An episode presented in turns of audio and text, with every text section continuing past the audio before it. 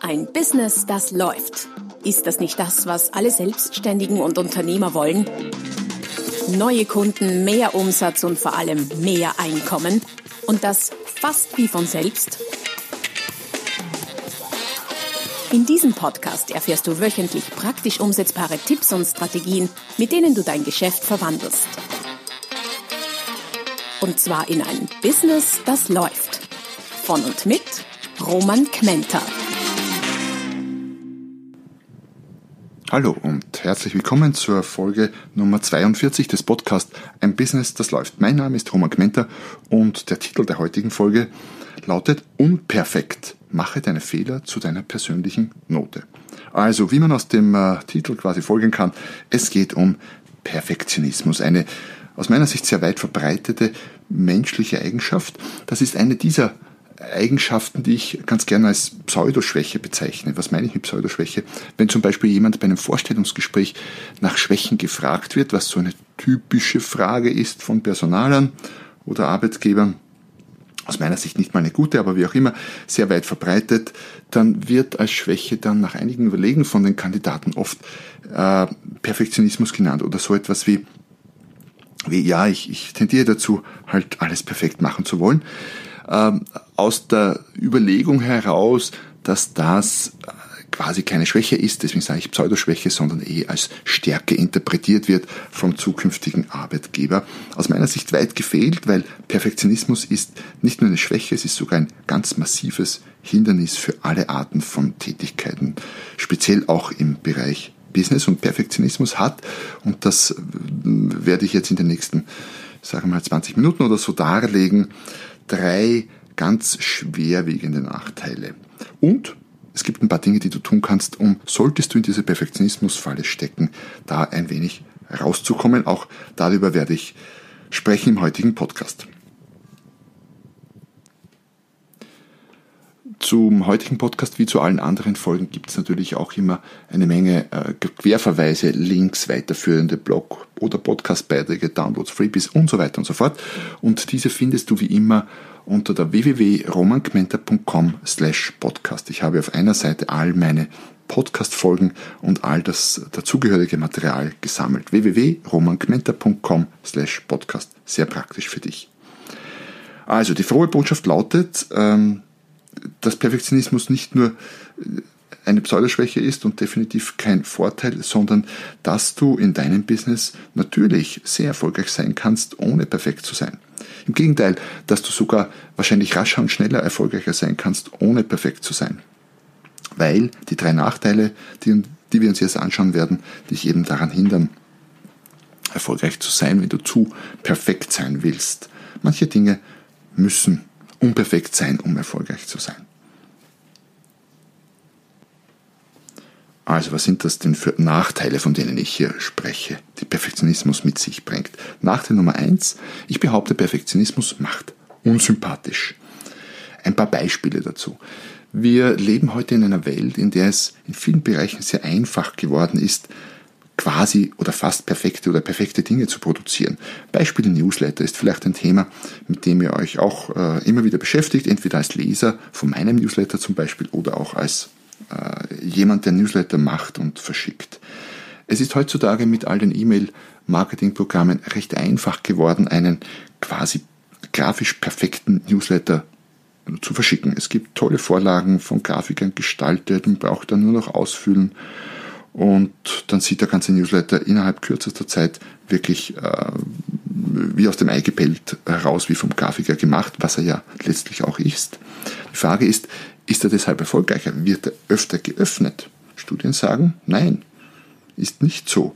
Dazu ist man im, äh, im, im professionellen E-Mail-Marketing-Bereich schon vor einiger Zeit wieder dazu übergegangen, dass äh, man sehr einfache Newsletter verschickt, ohne grafisches, äh, übertriebene Aufbereitung, auch oft ohne Bilder, ohne allen möglichen. Einfach so, wie wenn man einen Brief an jemanden schreiben würde. Ganz schlicht, aber sehr wirksam. Einfach nur Text, ein paar Links, Eine Grafik, ja, wenn es mal sein muss, wenngleich, die wird nicht überall und immer angezeigt. Das hängt wieder vom äh, Empfänger ab und so weiter und so fort. Das heißt, bei Newslettern ist es so, dass äh, die Einfachheit und der nicht grafisch perfekte gestaltete Newsletter den anderen durchaus schlagen manchmal um Längen schlagen kann.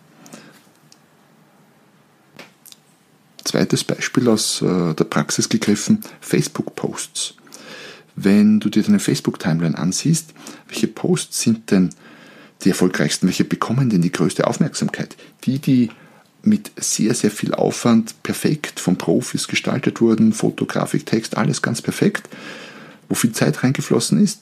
Oder sind es nicht oft die Schnappschüsse, manchmal verwackelt und unscharf sogar, mit Text, der manchmal sogar fehlerhaft ist, auf die Schnelle einfach mal äh, online gestellt und gepostet?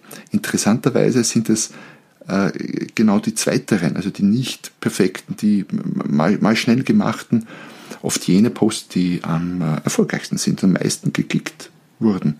Irgendein Kollege hat mir, ich weiß nicht mehr wer, vor einiger Zeit mal gesagt, der Post, äh, für den ich die meisten Klicks gekriegt habe, war ein Post von meinen Schuhen, ein Foto von meinen Schuhen, bei dem mir vorm Auftritt, ich glaube es war ein Speaker, vorm Auftritt, der Schuhband gerissen ist. Perfekt, Weiß ich nicht, aber erfolgreich. Womit hat das zu tun? Mit mehreren Dingen, denke ich. Ähm, erstens leben wir in einer Welt, äh, in der wir uns zunehmend von immer perfekter werdenden Dingen, äh, mit, mit immer perfekter werdenden Dingen und, und anderen Sachen umgeben und sehnen uns daher nach etwas, was aus diesem Rahmen fällt, etwas, was auffällt.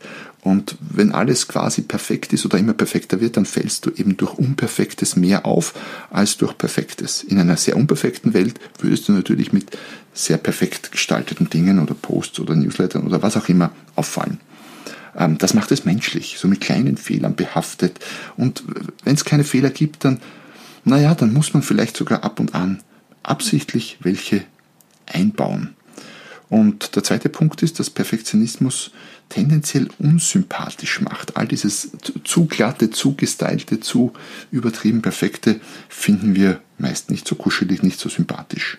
Man könnte auch sagen, was heißt hier Fehler? Das ist meine persönliche Note. Also es geht darum, aus Fehler oder mit, mit durchaus Fehlern, jetzt nicht unbedingt schwerwiegend inhaltliche, aber in, in der Art, wie es rüberkommt, mit Fehlern äh, deinem Profil, dem, wie du bist, eine Ecken und Kanten zu geben und eine persönliche Note zu verleihen.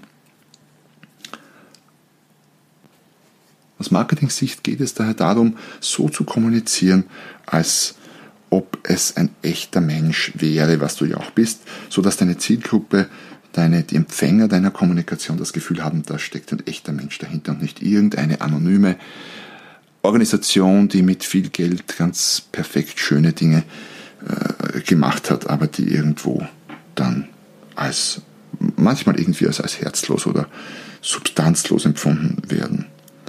Perfekte Dinge bewirken schon auch etwas, nämlich manchmal, wenn sie sehr gut sind, Bewunderung oder Respekt, das kann schon sein, aber Sympathie eher nicht.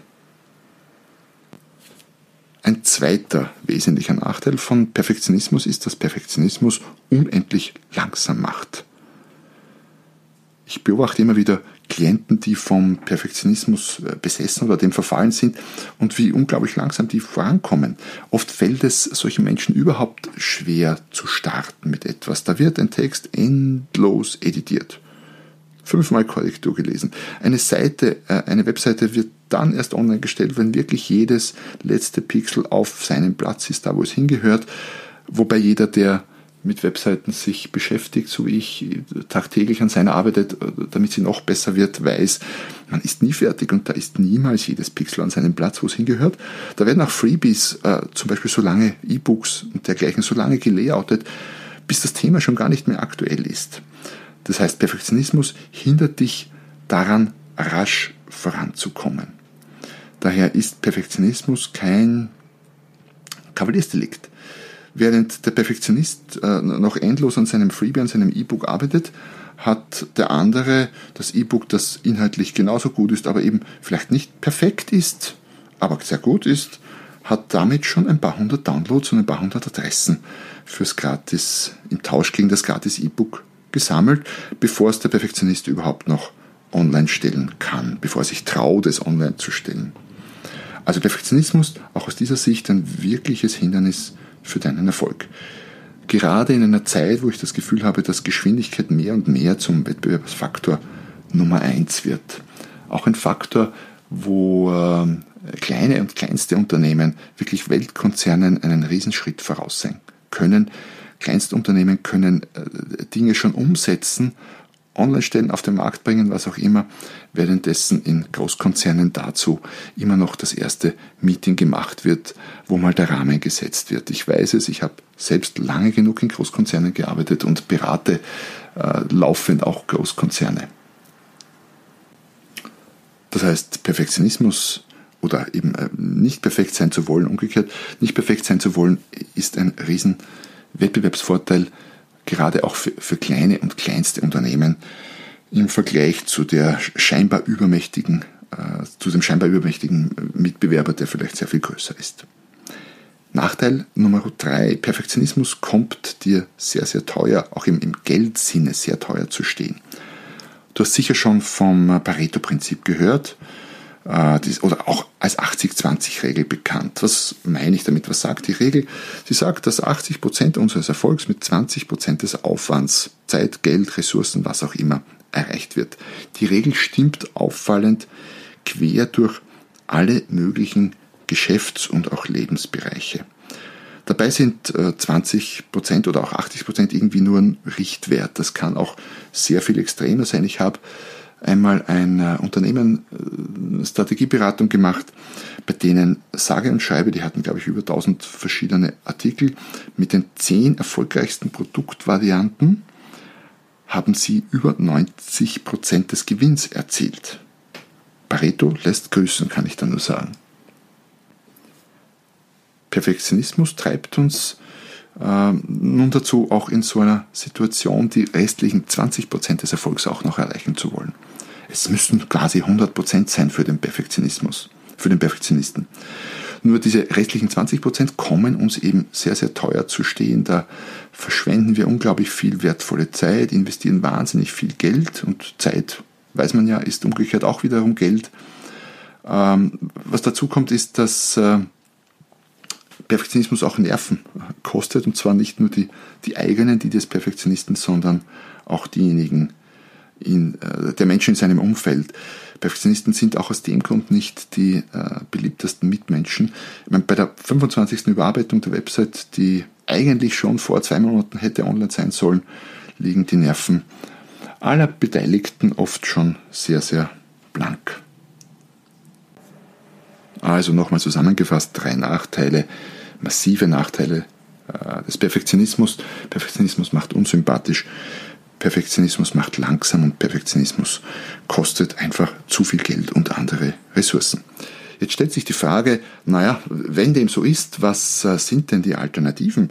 Äh, die Alternative kann es ja wohl nicht sein, einfach Schrott auf den Markt zu bringen als Produkt oder die Welt mit Hässlichem zu beglücken, einfach nur weil es schnell geht und weil es einfach ist oder inhaltlich vielleicht Unausgegorenes von sich zu geben. Das kann ja auch nicht die Alternative sein. Stimmt, das ist nicht die Alternative. So war das auch nicht gemeint, mein Plädoyer gegen den Perfektionismus. Vielmehr würde ich sagen, als Devise gut ist gut genug.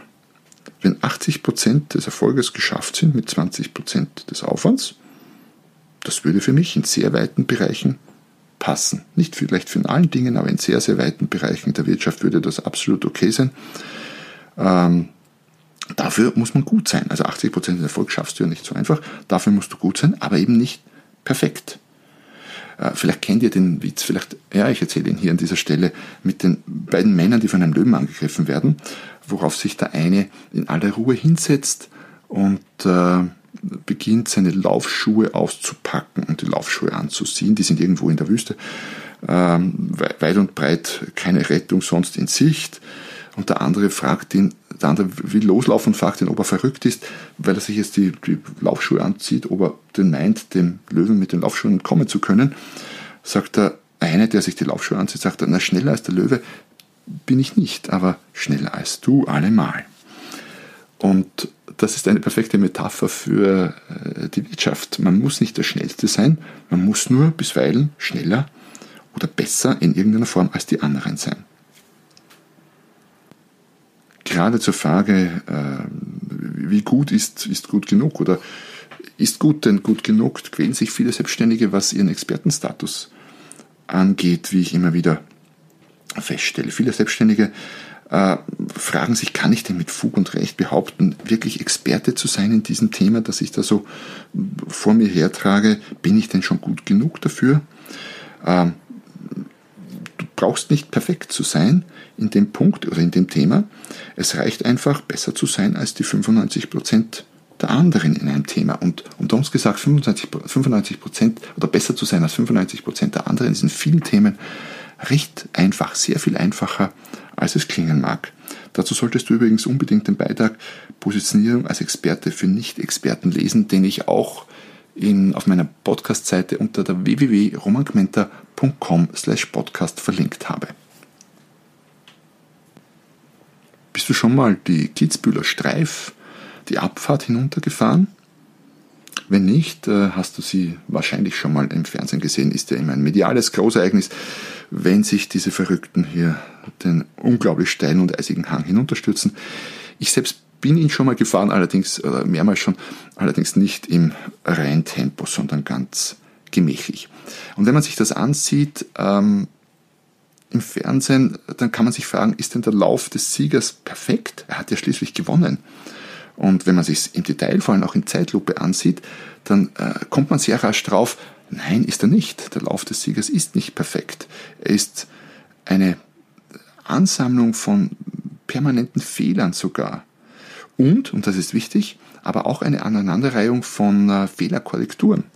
Es ist immer Fehler und gleich darauf Korrektur, Fehler, Korrektur, Fehler, Korrektur. Und das geht bei dieser Geschwindigkeit und diesen schwierigen Pistenverhältnissen wirklich im, im, im Sekunden- oder Sekundenbruchteil Takt. Aber, und deswegen gewinnt er, der Sieger ist besser oder der Lauf des Siegers ist besser als die Läufe der übrigen Starter. Deshalb ist er Sieger, nicht weil er perfekt ist. Das heißt, vergiss Perfektionismus. Du brauchst nicht perfekt zu sein. Es reicht entweder zwei Dinge, entweder gut genug zu sein, haben wir schon erwähnt, oder wenn dir das nicht, das nicht reicht, dann leg doch die Latte für dich etwas höher und sag, ich will exzellent sein. Versuch nicht perfekt zu sein, es reicht exzellent zu sein. Absolut und vollkommen. So zum Abschluss des heutigen Podcasts habe ich noch ähm, fünf kurze, praktisch umsetzbare, einfache Tipps zusammengestellt für Perfektionisten und solche, die es auf keinen Fall werden wollen. Tipp Nummer eins: Triff für dich eine klare Unterscheidung in Bereiche, wo du exzellent sein willst und solche, wo es reicht, wenn du gut bist dafür aber schneller und besser und die Nase vorn haben kannst. Das lässt sich aus meiner Erfahrung ganz gut beurteilen, rational betrachtet.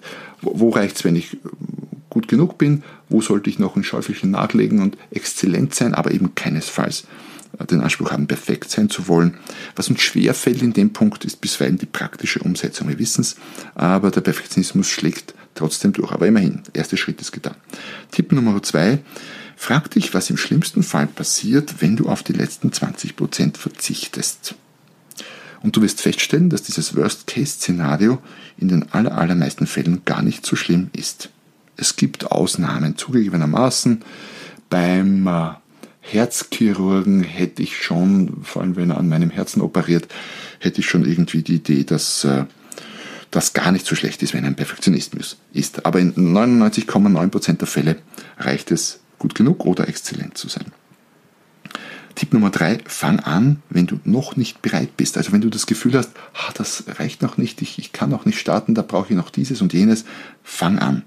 Denn Geschwindigkeit entscheidet und die Stabilität äh, kommt im Business wie auch beim Radfahren mit dem Fahren und dem Reintreten. Solange du stehst, kannst du ausprobieren, mit dem Rad stehst, wirst du keine Stabilität hinkriegen, außer du bist ein Zirkuskünstler, die können das.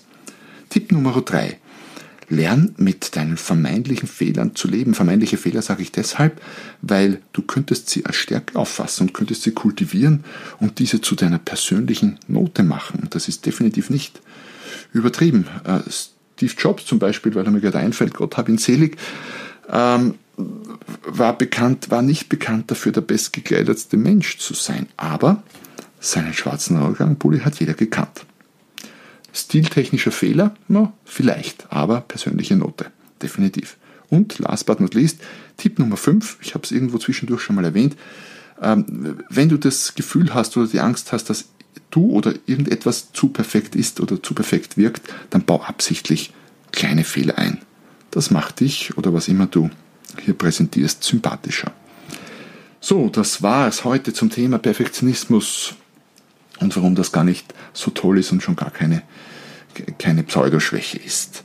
Wenn äh, es dir gefallen hat, etwas für dich dabei war, dann freue ich mich über Kommentare, natürlich immer sehr, sehr, sehr über eine Rezension, am liebsten diejenigen mit den vielen Sternchen. Äh, ich freue mich, wenn du meinen Podcast weiterempfiehlst an andere, die die Inhalte auch brauchen könnten. Ich freue mich, wenn ich dich nächstes Mal wieder höre oder respektive du mich wieder hörst. Ich tappe in diese Falle, glaube ich, bei jeder zweiten Folge rein. Und solltest du den Podcast zum ersten Mal hören und er dir gefallen haben, dann äh, sollte dir gefallen haben, dann nutzt die Gelegenheit jetzt gleich ihn äh, fix zu abonnieren. Damit stellst du nämlich sicher, dass du keinen der folgenden Folgen versäumst. In diesem Sinne, schön, dass du bis zum Ende mit dabei warst. Ich freue mich bis zum nächsten Mal, wenn es wieder heißt, ein Business, das läuft. Noch mehr Strategien, wie du dein Business auf das nächste Level bringen kannst, findest du unter romanquenter.com. Und beim nächsten Mal hier auf diesem Kanal, wenn es wieder heißt, ein Business, das läuft.